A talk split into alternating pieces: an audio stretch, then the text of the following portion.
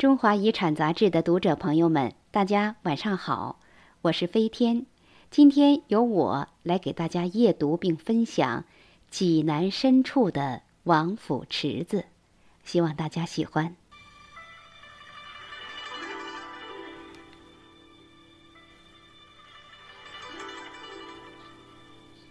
济南深处王府池子的历史，符合一切民间主题故事的曲折。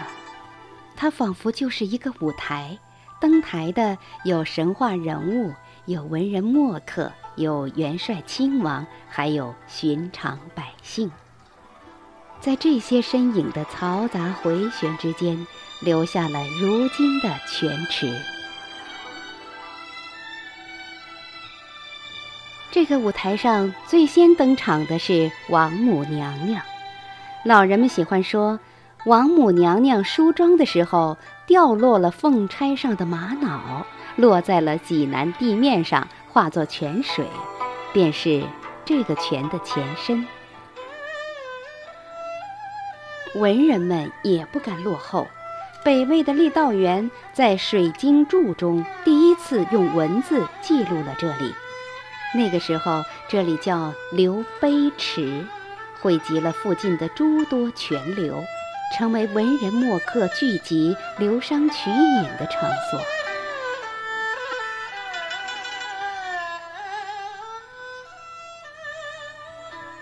元代的时候，这个湖曾取名浊英湖，是得名于孟子离楼上的“青丝浊英，浊丝浊足矣”。既然可以浊缨，也就是可以清洗头顶上的帽带，足见湖水之清澈。同时，它也说明在文人隐士的尘世梦当中，这个湖扮演着重要的角色。而孟子中原本可濯缨的沧浪之水，相比之下却也逊色了。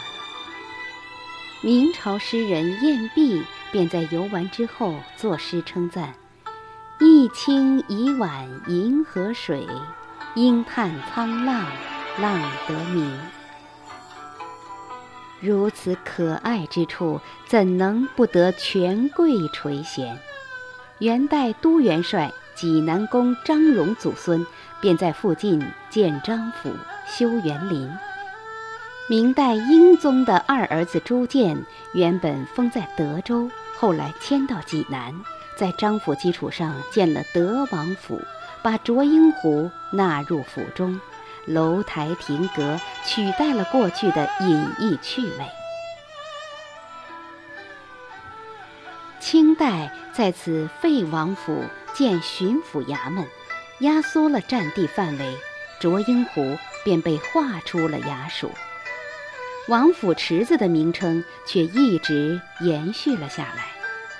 从此，这一带逐渐变成为居民区，泉池也归周围居民们共享，直到现在。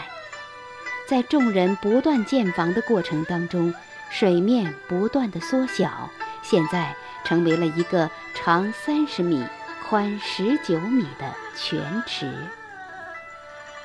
其实，这里。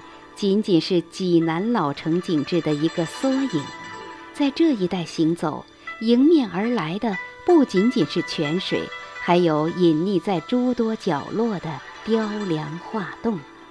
一个门墩，一个房檐，都别致而精巧，却在繁杂的居民院落中，脱下了当年的遥不可及，使人感到亲切乃至视而不见。对古代的文人来说，不用开凿水渠就可以曲水流觞；对周围的住户而言，无需储水就可以洗衣做饭；而对如今的常来者，王府池子又是天然的免费游泳池。没有人整天念叨这一带的历史典故，却在每日的生活中对它孜孜以求。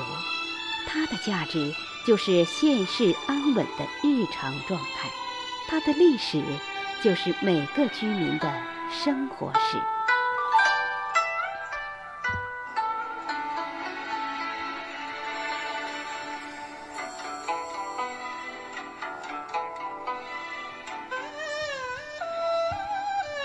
中华遗产杂志的读者朋友们今天飞天给大家分享的济南深处的王府池子就到这里，我们下次节目再见，祝大家晚安。